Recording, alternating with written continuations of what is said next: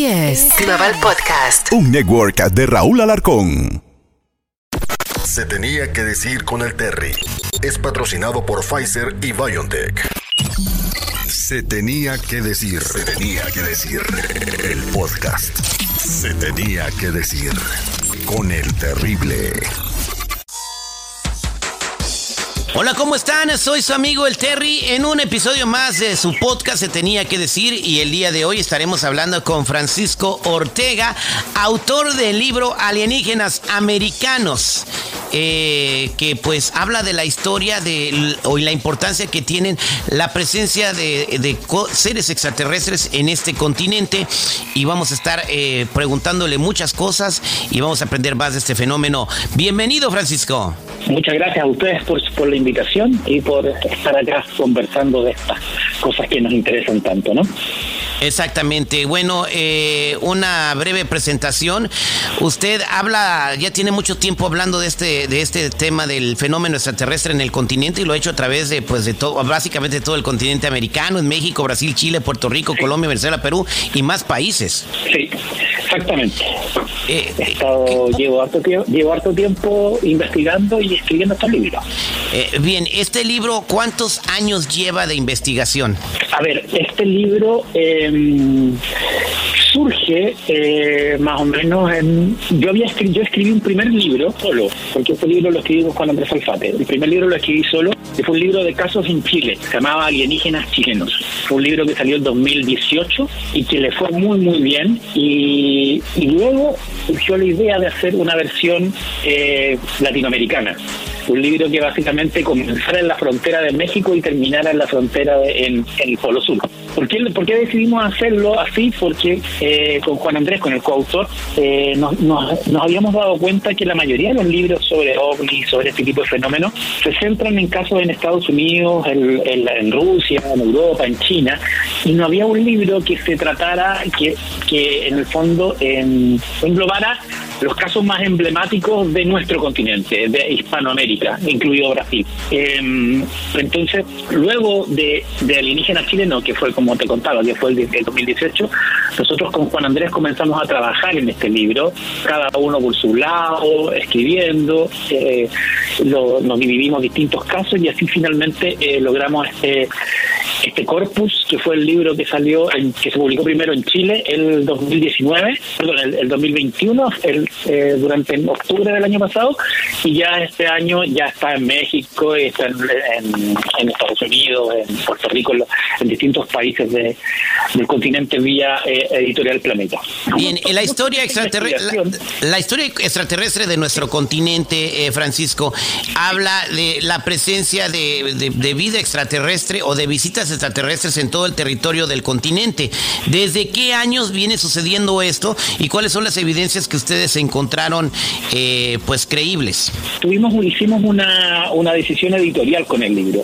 Básicamente este es un, este, este libro no de, de, de, de, de verdades, porque en, en, en, este tipo de casos es muy difícil decir esto es real, esto no es real. Nosotros básicamente nos quisimos, quisimos concentrar en las historias que nos parecían más increíbles del continente, relacionadas con supuestas visitas de seres extraterrestres, presencia extraterrestre eh, de humanoides, presencia de objetos voladores inusuales. Y entonces el libro está dividido en distintas partes. Yo diría que la primera mitad es un, es un repaso histórico colgado un poco de la teoría de los antiguos astronautas, ¿no? de los, de los Ancient Alien que ha hecho tan famoso el, canal History. Es decir, la presencia de supuestos seres de otros mundos en, ruinas arqueológicas, en creencias mitológicas, en mitos que van desde los aztecas en México hasta los mapuches en, en Chile y Argentina, la relación que eh, la relación cósmica por así que, que, que, que podría podría hay entre el, el, la tilma de la Virgen de Guadalupe y la presencia de, de extraterrestres. Y luego nos vamos a casos más, contem más, más contemporáneos que, comienzan en el siglo XIX a finales del siglo XIX y terminan en, hace un par de años. Entonces nosotros lo que hicimos es eh, hablamos con, con testigos revisamos bibliografía hicimos entrevistas y con esto básicamente contamos cuentos. Llegamos a esto llegamos a los casos y los vamos a contar. Si el lector se haga el juicio de si esto es real o si esto es fantasía. Sí, claro, siempre queda a discreción de la persona que lee o que está consumiendo este, la información. Ahora, eh, vámonos a México. México es un país eh, muy famoso por eh, el tipo de cultura y conocimiento que tenían los aztecas, los mayas, los mayas con un conocimiento astrológico impresionante para la época. No sé si usted ha visitado Tulum, Chichen Itza y, y no se ha quedado impresionado con la manera como construyeron esas pirámides que estaban estratégicamente construidas, alineadas con los astros y el conocimiento que tenían. ¿Qué me puede decir usted de un posible contacto entre extraterrestres y la cultura maya, por ejemplo, en México? Por, ejemplo, absolutamente, estoy muy de acuerdo con lo que con la descripción que acabas de hacer de México. Las las ocasiones que yo he visitado México me he quedado anonadado con esa, con, esa astroarqueología, que así la llama de hecho un, par de autores mexicanos que nosotros citamos en el libro, que, que de hecho bautizaron el término como astroarqueología para, para en el fondo hacer un vínculo entre estas construcciones y estos y, y esto y estos, estos detalles antiguos y la supuesta y la posible supuesta visita de, de, seres de, otros mundos no el, la piedra solar el calendario del sol tú, uno lo, lo, pone sobre un mapa del sistema solar y todo coincide la ciudad de, de Teotihuacán no la, la, distancia entre el sol y el resto de las pirámides corresponde a la distancia del sol con los planetas. Todo me todo todo es asombroso. Yo creo que que el, todo lo que es Mesoamérica, es decir, de México hasta, hasta, Guatemala, todo lo, donde estaban los, los primeros los pueblos mexicas, o sea, primero los mayas y después los pueblos mexicas, eh, hay una consonancia entre los dioses de, las distintas mitologías y el moderno mito extraterrestre. Por ejemplo, el caso de Quetzalcoatl, ¿no? El que, que baja del cielo en una en una bola de, plata, en un escudo de plata, y es un hombre con barba de rasgo eh, de, piel blanca, muy resplandeciente que viene dentro de que, que además se identifica como una serpiente voladora. La serpiente voladora es un, dragón, ¿no? Eh, y, perfectamente pueden, eh, es la manera como, lo, como nuestros antepasados pueden haber descrito un, artefacto volador en forma alargada, con alas a los lados. Entonces, eh, tenemos, tenemos la presencia de esos dioses, tenemos la, la, lo parecido que es la palabra Atlántida, que es otro mito universal que también tiene está relacionado con presencia de seres de, otros mundos. Creo que, que, que, la, la, vinculación entre la mitología mesoamericana y este fenómeno es extremadamente estrecha y, y, resulta paradójico lo fácil que es asociar estos, estos mitos y, y estas historias con la moderna con el moderno folclore de los ovnis y los extraterrestres ¿no? Exactamente. Eh, bueno, eh, viniéndonos a la época moderna, acabamos de tener avistamientos en la frontera de México con los Estados Unidos. Eh, mucha, pues, y el gobierno americano salió pronunciándose diciendo que eran este los de la Navy aventando petardos en el cielo que estaban caducados, o sea, pero es imposible que hayan sido petardos, hay demasiados videos documentados, ¿no? y México siempre ha sido un lugar donde se ha visto mucho ese tipo de avistamientos. ¿Alguna razón que usted crea, Francisco, en sus investigaciones, por qué México le llama tanto la atención a este tipo de fenómenos? Mira, nosotros le dedicamos un capítulo entero a, lo que a lo que llamamos el Roswell mexicano, que es el que es un caso ocurrido en 1974 en, en Coyame, Chihuahua, que, mm, que es un caso que, que personalmente yo lo encuentro mucho más más fascinante y más complejo que el caso Roswell, que es el, tan emblemático, el caso norteamericano, porque incluye enfrentamiento entre, entre militares y, un objeto que cae, que se divide en dos, que, que traspasa, que, sobrevuela la ciudad y cae en el desierto de Sonora, por ahí, eh, eh, que incluye presencia de, vehículos norteamericanos que cruzan la frontera, eh, supuestos militares mexicanos con, con, estadounidenses que colaboran en la recuperación de un gran triángulo eh, metálico.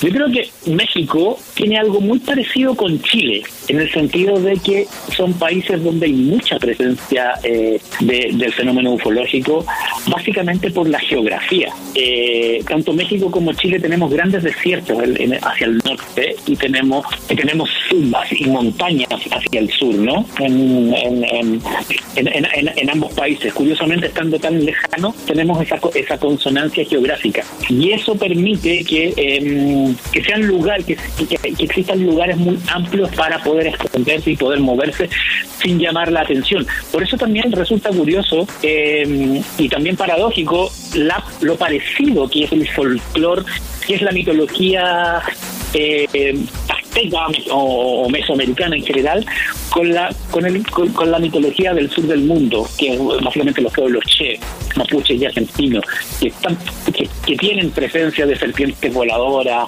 de, de seres que, que, beben sangre eh, muy delgado, de luces en la noche, de, de, seres, de, la, la, importancia en ambas mitologías del planeta Venus, de los seres venidos del planeta Venus, los llaman de distintas distinta manera. Entonces, creo que hay algo que tiene México y tiene Chile y tiene en general el continente eh, americano, una cantidad de, espacio eh, sin habitar por las montañas, por las selvas, que permite que eh, estos seres vengan de donde vengan, se puedan ocultar y puedan y puedan realizar maniobras en, en este territorio. Exactamente, ¿no? hablemos de Perú, eh, mucha gente eh, eh, han, entrevistado a muchos arquitectos, ingenieros norteamericanos también mexicanos, peruanos, y no se pueden explicar la construcción de Machu Picchu a, a, mil metros sobre el nivel del mar. sobre todo con esas piedras tan pesadas que, se pegaron en las estructuras y, pues se, se, habla también de una intervención, digamos, extraplanetaria para poderlo construir. Sí, esa es una teoría que, que surge más o menos en la década del 60 eh, básicamente con Eric von Daniken, ¿no? Y su libro El carro de dioses, también conocido como Recuerdos del futuro. Él fue el primero que, que de alguna manera pone en, la agenda la idea de que eh, las grandes construcciones eh, eh, precolombinas, digamos, tanto de Mesoamérica como de, América del Sur, habían sido desarrolladas por inteligencias superiores venidas de algún otro lugar del espacio. Eso explicaría las piedras de la, de la Puerta del Sol, por ejemplo en Bolivia o Machu Picchu en, en, en, Perú o las líneas de Nazca, que eh, no hay manera de que se, que se hayan realizado si no, mirando desde el cielo o lo que tenemos en Chile, que no es tan conocido mundialmente, pero el gigante de, la, Atacama, que es un que es un, un geogrifo gigante, de hecho es más grande que el de las líneas de Nazca, que está en el borde de una montaña en el norte de Chile y que representa a una figura de, rasgos humanoides, pero que al parecer tiene un casco sobre la cabeza y tiene manos con cuatro dedos. Entonces es, es una figura bien inquietante el gigante de Atacama. Supuestamente representa un dios que, que, bajó, que bajó de un sol, no del sol, de un sol, un sol que, que bajó del cielo y del cual viene este personaje y que es muy parecido a, al origen del, dios que el cuatro en México. Entonces, volvemos a la misma idea.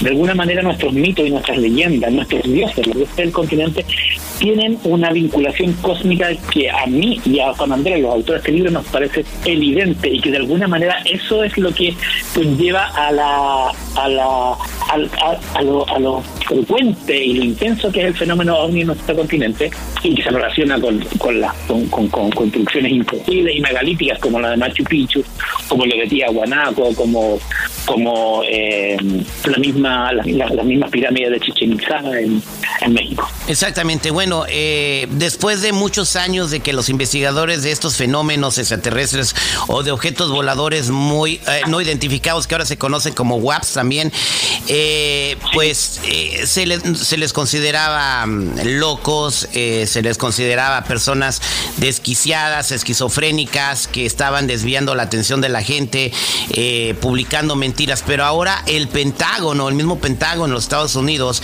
los ha considerado como amenazas reales a los objetos voladores no identificados. Eh, cuando eh, eh, usted escuchó la postura del Pentágono en este tipo de, avistamientos, ¿qué sintió? Dos cosas. Por una parte, me parece bien, muy em, interesante el hecho de que el, el Pentágono, la, el, la institución de defensa del país más poderoso del mundo, reconozca que existen objetos voladores no identificados que pueden, que pueden amenazar la seguridad aérea de, los Estados Unidos. Entonces, si una institución tan importante del gobierno, del gobierno clave, en el, eh, por lo menos en Occidente, diga, estos, estos objetos son reales, pone de manifiesto que estamos ante, un fenómeno que es, que ya no, que ya no hay espacio para escépticos o para gente que no crea. Hay efectivamente objetos voladores no identificados que pueden venir de que pueden tener cualquier origen. Nadie está diciendo que son extraterrestres. Pueden incluso ser chinos, pero es tecnología anómala que está presente en nuestros cielos y